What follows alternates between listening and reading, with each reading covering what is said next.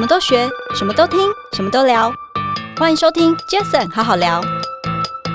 嗨，大家好，我是 Jason，欢迎收听 Jason 好好聊。这个 Podcast 成立的目的呢，主要是希望透过每一次邀请我在不同产业领域的来宾朋友们，借由对谈的方式，轻松分享每个人在不同专业领域上的观点与经验。今天这一集的来宾。我觉得很特别，怎么说呢？因为上一次我们在聚会上面，我认识一个非常年轻，而且他的背景乃至于他现在所做的事情，让我非常的觉得有趣。所以那时候我第一时间跟他换了名片之后，我就说，如果有机会，我希望很荣幸的能够邀请他来。我相信最近有一部非常火的一部电影哦，叫做《孤味》，它是电影《孤味》的制片，也是彼此影业的共同创办人陈玉佳 Tiffany。我们欢迎你，Tiffany。嗨，各位听众朋友，大家好，我是 Tiffany。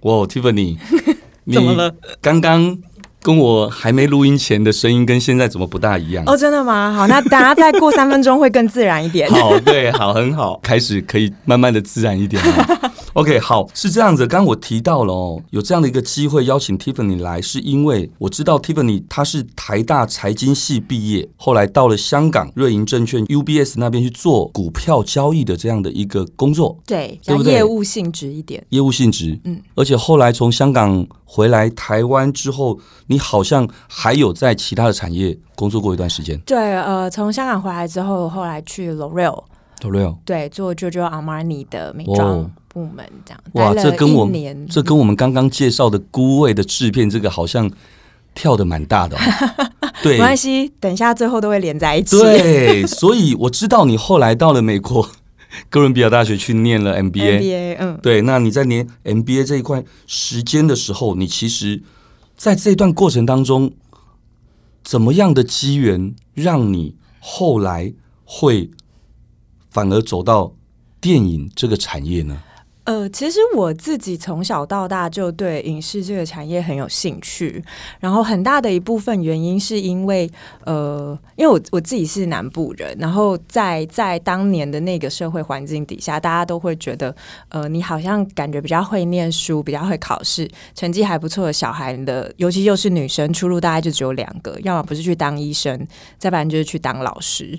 然后我自己的家庭背景其实也蛮多这两个职业的的的。的亲戚朋友这样子，但我我其实透过呃影视作品，因为家里其实没有限制我看电视或者是看电影，就是爸妈是不管我的这种状态。嗯、我其实透过影视作品认识了这个世界很多，就是书本以外的世界。然后我一直觉得影视作品是非常具有呃教育传播意义的，然后它比其他的教育来的都更。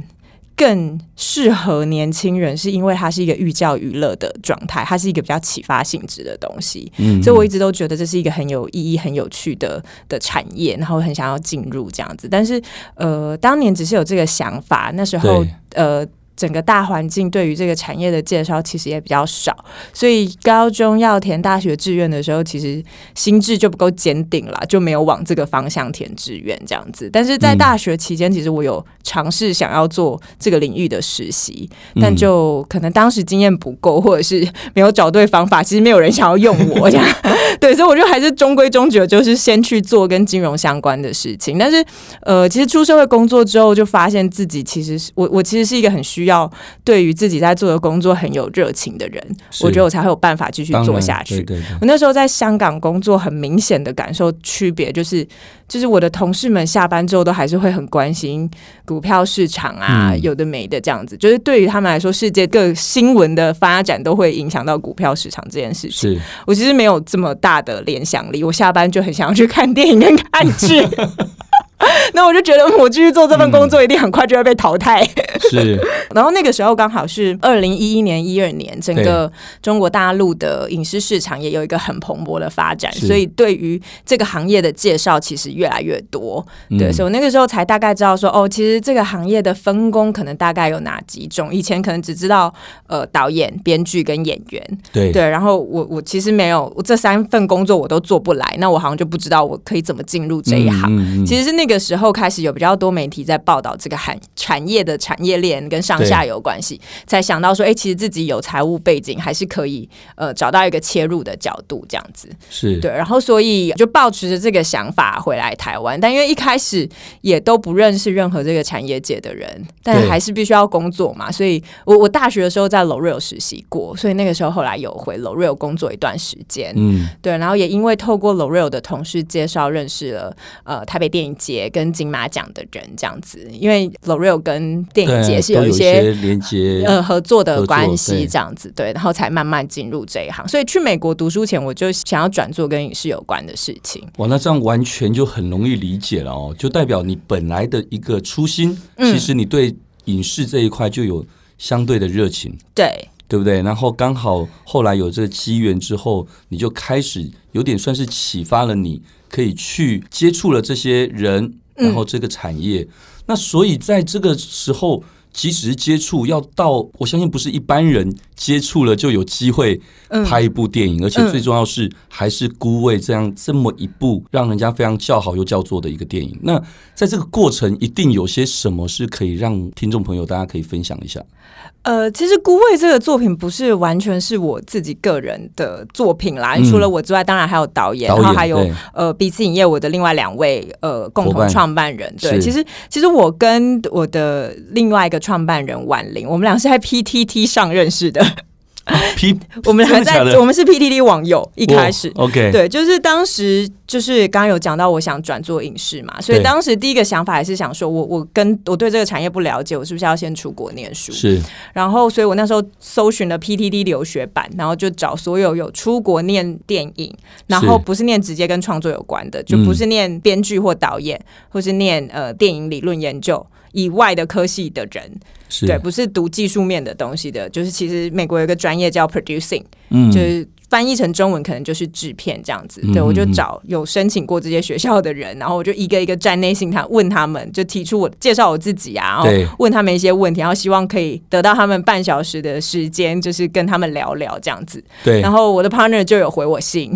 OK，对，然后我们就开始变成 PTT 的网友，所以你们真的是在 PTT 这样认识的。对，我们本来第一年，呃，一开始我其实是想要就是出国念 producing 的，对，然后我的.我的 partner 其实当时就有跟我说，他觉得我没有任何创作的背景跟经验，其实会比较困难。然后他其实也很建议我去念 MBA，因为美国的教育体系 MBA 其实是训练所谓的专业经理人嘛，其实他没有限定你一定要是哪一个行业，其实各行各业都需要所谓的专业。业经理人，对，然后我当时没有这个想法，但现在想想也觉得确实是因为我对于自己在这个行业的定位也比较是专业经理人，嗯，对。然后反正我第一年还是不服输，就还是有去申请电影相关科系，然后就是都没有上。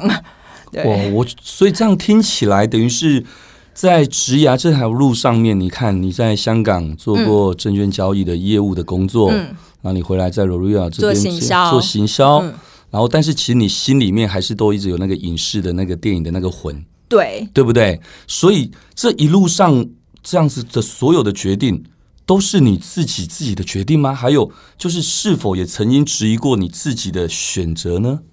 哦，oh, 我这我很好奇，每天都在质疑自己的选择，all the time。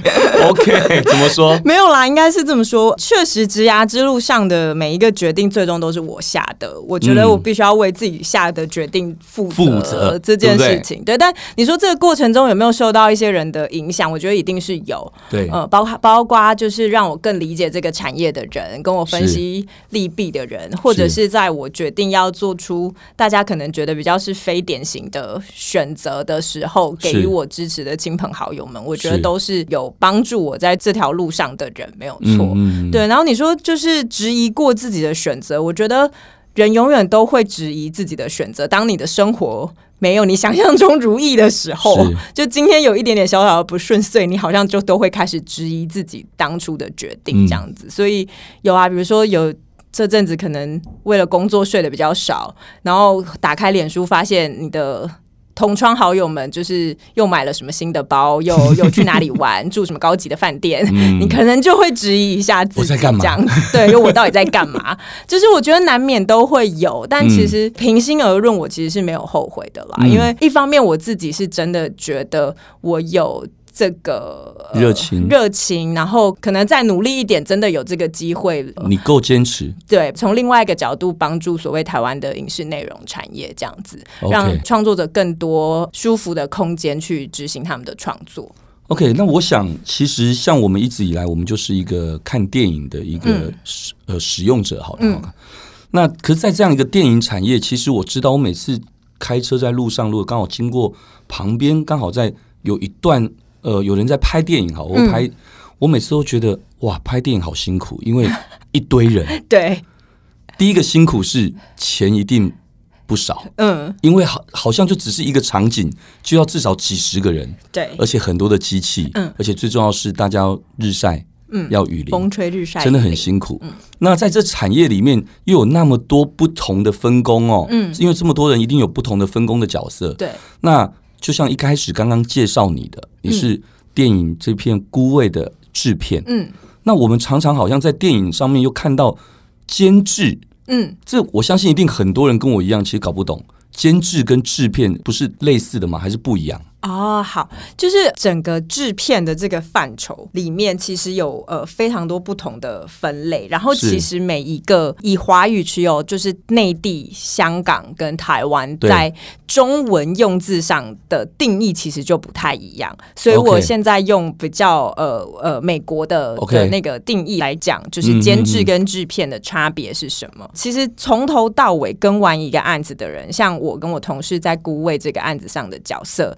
在英文里面叫 producer，OK，对，然后或者是你看到呃画面上有英文的 credit，他是写 producer 或是写 produced by，OK，呃这样子的人就是就是用英文来说他是 producer，中文可能翻译在台湾翻译成有时候翻译成监制，有时候翻译成制片，是，然后香港应该是叫监制。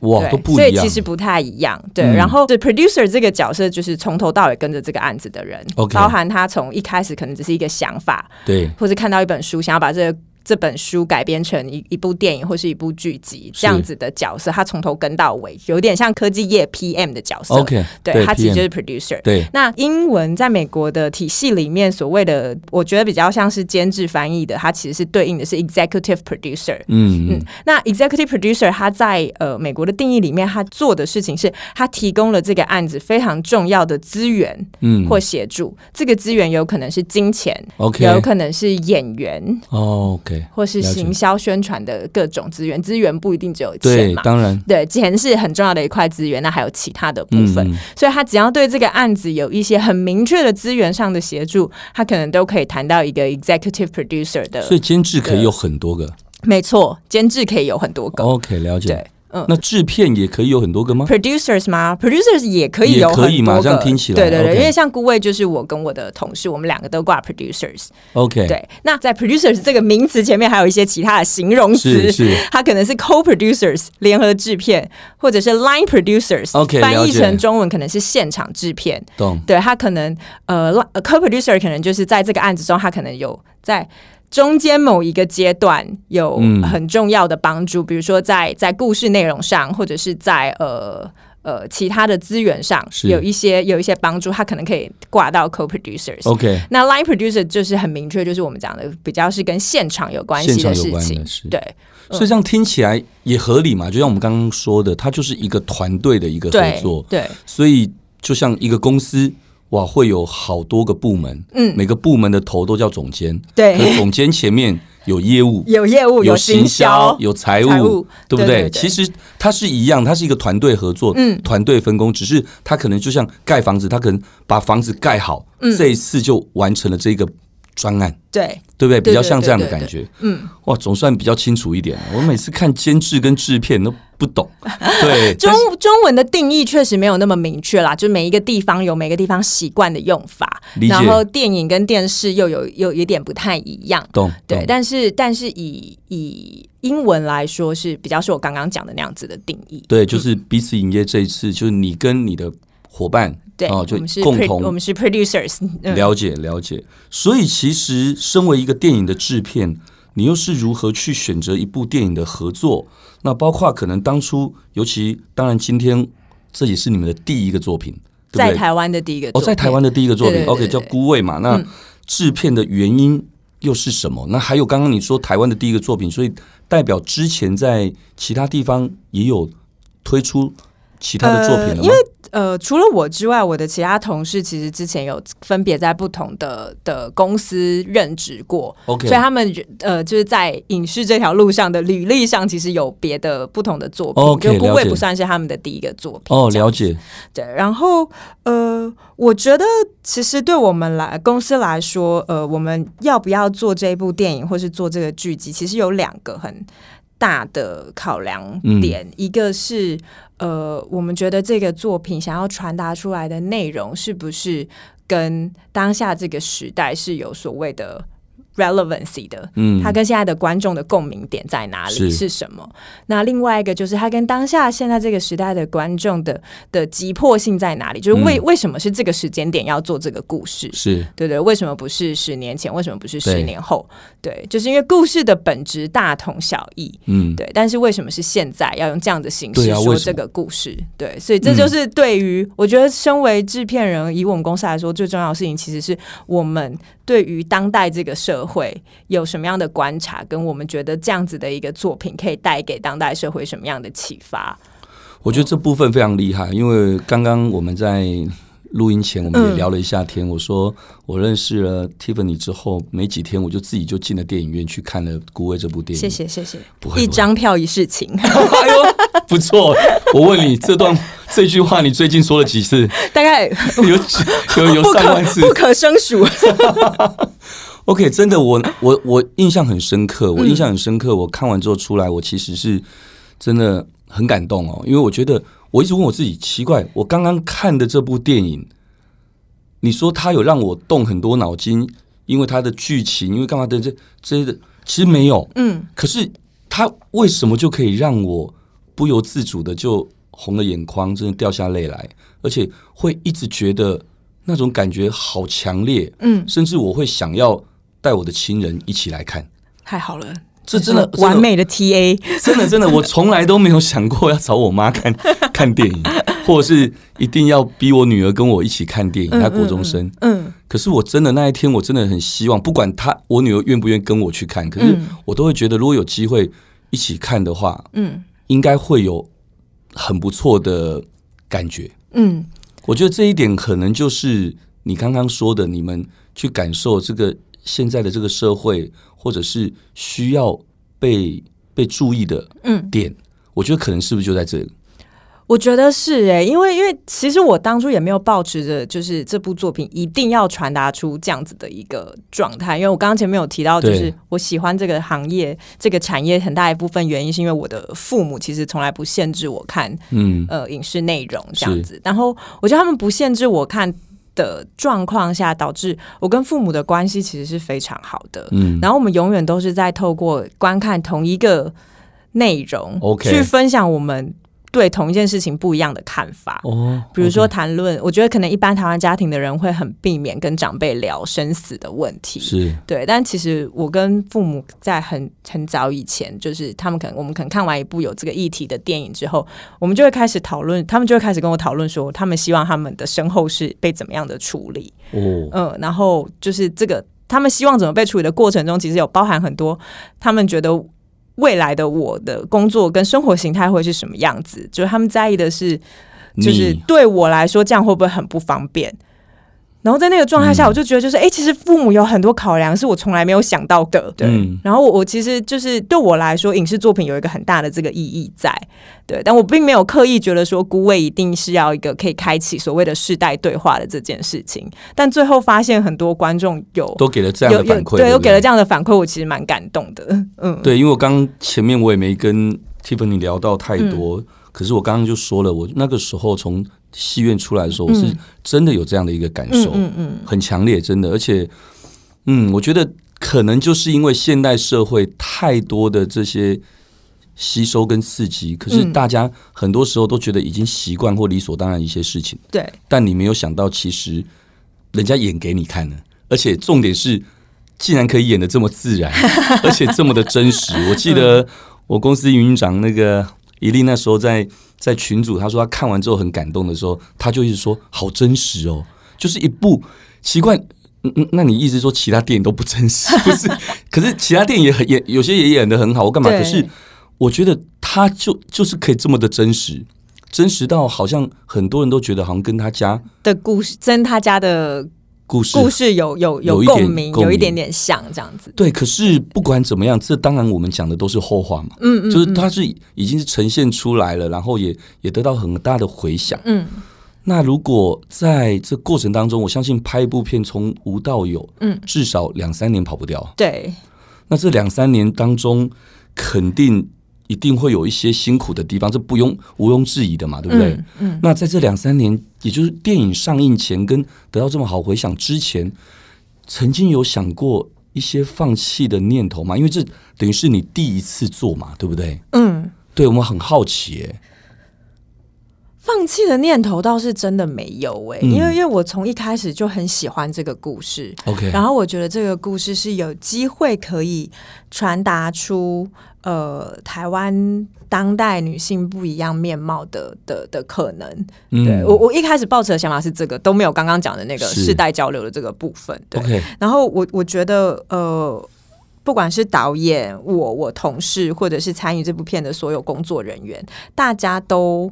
对这部作品投注了非常多的热情跟心血，嗯，然后我在这个过程中看到了大家的努力，嗯，然后呈现出来是一个我我自己觉得产品力很够的作品啦，是。对，就是就是，所以在这个过程中，即使有一些挫折，我都觉得就是它只是过程中的一个一个小小挫折，它会过去。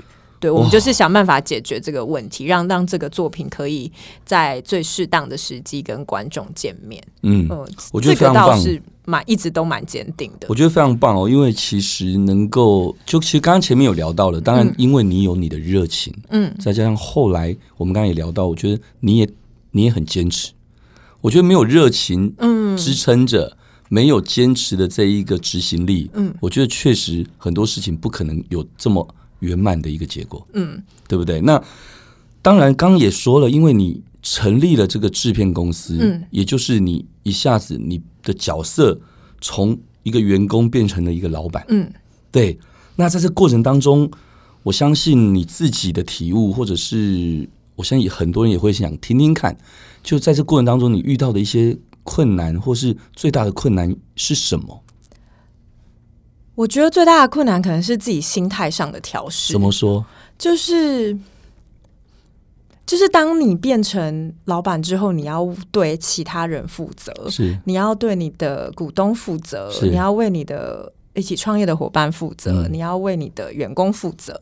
然后我觉得那个那个压力是当你是上就是你是员工的时候，你可能没有办法体认到的，因为他跟他是不太一样的工作压力。对，没错。对，然后。呃，就是没有那种觉得眼睛睁开，今天好累，不然今天稍微打昏一点过去的 的那种的那种日子可以过。二十四小时好像都在上班，二十四小时都在上班。哦、然后我记我记得刚好前阵子有有遇到我们家的一个长辈，这样是他就说他就说哦，我什么时候休假之类的，要要跟我约休假 亲戚聚餐。我说嗯，我没有休假，我就跟 Seven Eleven 一样。真的，一年三百六十五天，一天二十四小时，随时都可以工作。对，对，嗯，我觉得这是最大的一个不一样。嗯，但他可能是可以说是困难，也可以因为热情而让你觉得它是一件很开心的事。对，我觉得他看你从什么样的角度切入。哎，我我自己后来发现，我其实是很喜欢这样子的生活形态的，就是我的工作，我的。呃，工作领域跟我的私生活领域中间的那个界限没有这么模糊，所以他他的就是你从比较负面的看法来看，可能就是像我们刚刚讲的，就是你好像都没有休息的时间。但比较正面的来看这件事情，其实你是拥有你时间的完全的主宰权的。嗯，对，我觉得这件事情是我我后来觉得还蛮欣欣慰，也还蛮开心的。非常棒，因为我相信有这样的心态，我认为所有事情重点在心态。嗯。你只要转一个念头，其实一样的一件事，可是就不一样。对，对不对？一杯水剩下一半，对，有人觉得什么好烦哦，只剩下一半还没喝完，哇！可是就有人觉得说好感谢哦，他还有一半，对。所以其实就是那个念头，对，转过去就对。所以我觉得最困难的点，真的都是就是那个念头的转换。对，你转过去就过去了，转不过去就会纠结在那里很久。对，但我相信那真的是个性使然。嗯，可是不管怎么样哦，我相信在忙碌的生活当中，你毕竟再怎么样，你还是要找到一个工作上跟家庭生活的一个平衡，对 balance。嗯，那在这一块，你自己本身你还是应该有一些一些工作以外的。让自己去身心调剂的，你主要都做些什么呢？哦，这是我今年给自己最大的练习题。怎么说？因为我就一直在想，我觉得我好像在这一题上做的没有很好。我也是，因为，因为过去，因为其实呃，就是刚刚讲了，其实原本原本。观看影视内容是我的兴趣，是，但我今天把我的兴趣变成我的工作了。哎，对耶，对，所以就会变成我最大的兴趣，其实已经不再是兴趣了，那已经是你的工作了，那已经是我的工作了。我虽然很热爱，我一天可以做很久，然后可以一直都在做这件事情，但我就觉得我好像没有其他的。休闲活动就是去平衡那个工作的状态，然后就是再负面一点想，就是你就会觉得说：天啊，我这个人拿掉工作以后是个好无趣的人哦。就就是我今天要跟不是在创业的朋友聊，我周末在干嘛，我都讲不出个所以然来。所以结果你周末还打电话给在创业的朋友，所以 就是跟不是在创业的朋友，就一般上班族朋友，你就会觉得就是他们周末有好多活动可以做哦，对，大家很愿意去尝试新的东西。然后我就在想说，我今年是不是也要来尝试一个新的东西。哦、我我以为你要，我要跟你说说，那你以后周六日也可以打电话给我聊，打给你吗？然后聊来聊去都 又在讨论跟工作有关的事情。刚刚我衍生了一个问题，因为你刚才讲了一句话让我觉得很有趣，嗯、我很想自己很想了解，就是说，哎、嗯，当你的兴趣变成了你的工作，嗯、对，OK，所以我就在想象一个画面，嗯，哦，不管在透过 Netflix，透过任何的影视平台，你现在在看的一部片，你会不会？真的，以前看就是看，嗯，你就是一个 user，对。可是现在你，你你还会每次看都当 user 吗？还是说你你会，例如说，我我告诉我自己，我第一次看，我什么都不要想，我就是当一个使用者。可是我会看第二次，我会看第三次，如果它值得我看的话。呃，我觉得这个时候就是可以看出，就是哪一些作品，我我真的会真心觉得它是非常厉害的作品。对，如果我有办法在第一次看的时候，真的变成一个 user。都没有在想别的事情，哦，就代表这个作品真的做的非常好。他对我来说，他做的非常好，欸好欸，他就是有百分之百吸引到我，嗯，我就是会一直看下去。他让你真的可以跳脱工作的角度，对，因为太东西的时候，你看的时候就变成啊，他的运镜是这样运的，他这个人物分割的这个格子是这样做的，或许就会变。会落到那样的一个对，或者是比如说，就是哎，这个怎么拍出来的？这个要花多少钱拍？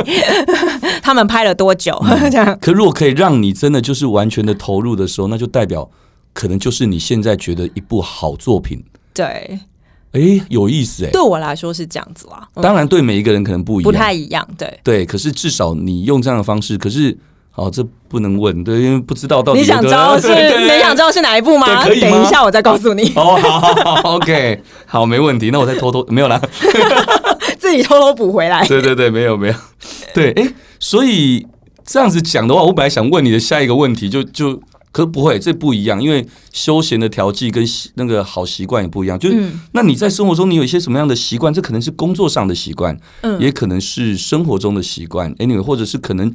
就是因为你有一些习惯，所以让你的热情得以一直延续，也可以让你的坚持得以有很大的一个爆发力。嗯，所以我很想问的是，你自己觉得你自己有什么样的习惯，是你自己觉得不错，对你哪些地方的帮助，而且你又是怎么维持他们的？我有一个，我不确定这个算不算习惯呢？就是我我会很刻意的想要知道自己异温层的人在想想什么。嗯，所以我会很刻意的去，是刻意，很刻意的去点赞，比如说我的脸书上跟我想法完全不一样的人，确保演算法会继续喂养我他们的想法。Oh, OK，对，然后我会很刻意的想要了解，就是就是。嗯、呃，比如说，我有时候觉得我的表弟表妹们在支持的偶像明星，或他们在看的休闲的娱乐，我常常觉得很不明所以，不知道为什么。但是你会想去了解，对，我会想去了解。哎、呃，有意思。而这个过程当中，让你收获了什么呢？就这样的做法，这样的做法会让我一直知道，呃，有哪些我不熟悉，或是我。可能没有那么认同的东西，为什么嗯。还是有人信奉，或者是有人觉得有趣？OK，对，因为我在那个过程中没有被被说服，我没有变成真正的 user，或者是对。对，但是所以我会一直去想为什么。是。嗯，然后我觉得可以可以帮助我去就是在思考事情上有更多不一样的。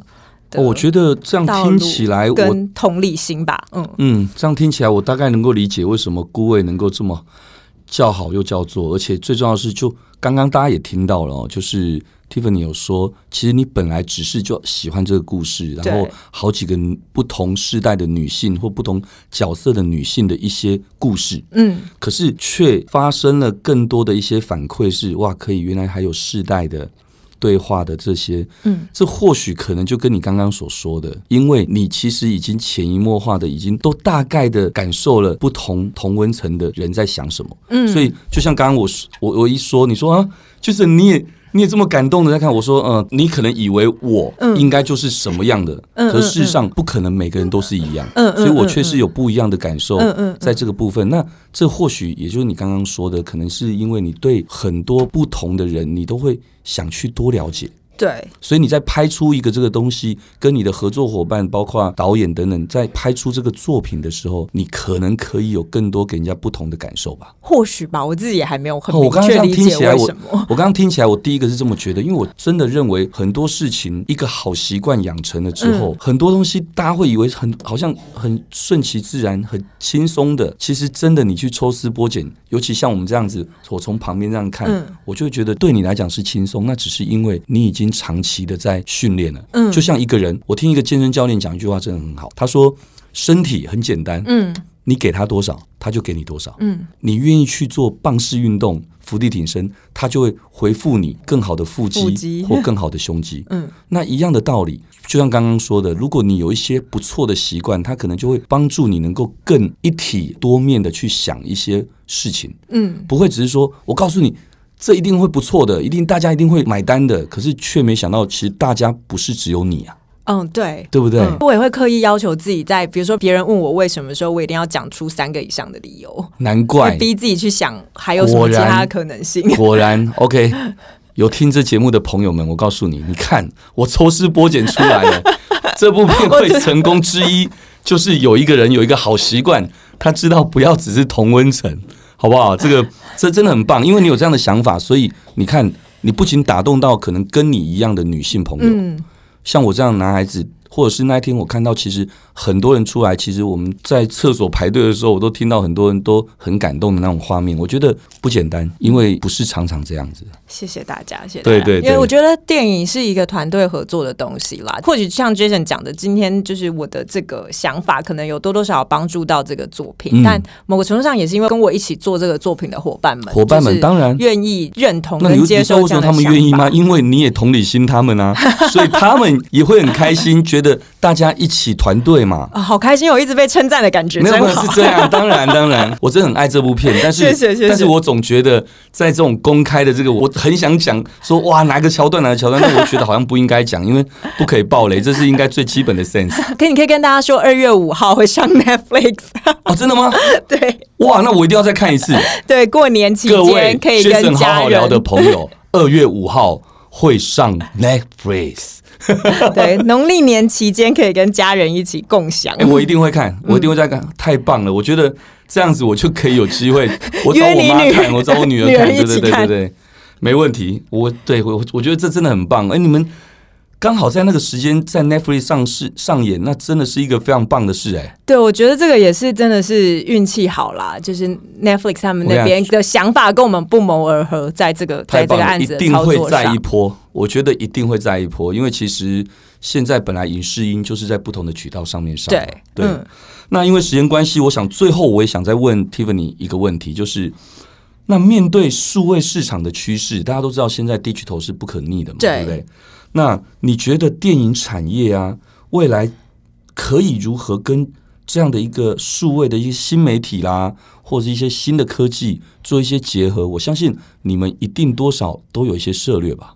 呃，我觉得有，但是因为这个这个领域真的是，就这个这个部分的结合，它真的是日新月异，每天都在改变。对，然后我觉得像像呃，其实大概已经过去十年间，大家都在讲串流平台的出现会对电影。产业造成什么样的影响？这样子，然后我觉得，其实大家可以一定就这件事情是已经是一个大趋势了啦。是就是进电影院看电影这件事情，未来会变成是一个很明确的社交活动。嗯，所以这一部作品，如果大家要吸引大家进电影院去看，那它必须要有一定的社交意义。是某一个程度上，我觉得孤味可能是我们误打误撞有做到这件事情，嗯、就是让大家把它变成一个带你的。姐妹带你的家人一起进电影院看电影的这个这个这个现象，这样子，那那呃，它会影响的当然就是可能也是非常有存在价值的电影，但它可能是比较适合个人观看的，社交意义没有这么重的电影。对，对，它可能就会。呃，比较难在传统的所谓的电影院的发行的这个部分做演出，嗯嗯、它可能会变成直接在串流的平台上播出。哦，有道理、哦。对，我觉得这个这个是一个还蛮明确，现在就在发生的事情。是啊，对。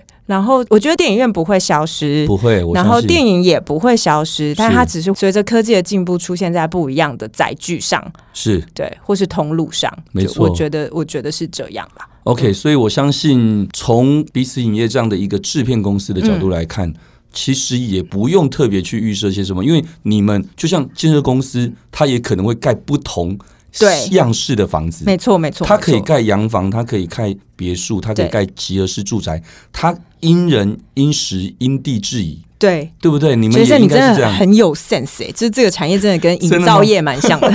对，虽然我自己也不是营造业，我干嘛举这种例？可是应该还蛮蛮蛮像的。对，因为对我们来说，重点就是在内容嘛。这个内容，这个内容跟当代的社会有什么关系？所以它出现的形式是电影，然后是透过电影院跟大家见面，还是透过平台跟大家见面？对，还是它出现的形式是一个剧集，是或者是不一样的形式？其实都有可能。重点还是在这个内容适合用什么样的形式。形式跟观众见面，哇，太棒了！我相信哦，这个下次我一定要再先预约，就是 请 Tiffany 在下一次的作品之后，对，我很期待，一定要再先留时间，当然要，对不对？下一次一个好作品再出来的时候，我也希望 Tiffany 可以再到 Jason 好好聊，跟我们聊聊，没有问题。但我预估他应该自己搞不好自己都会有自己以后自己的 Podcast。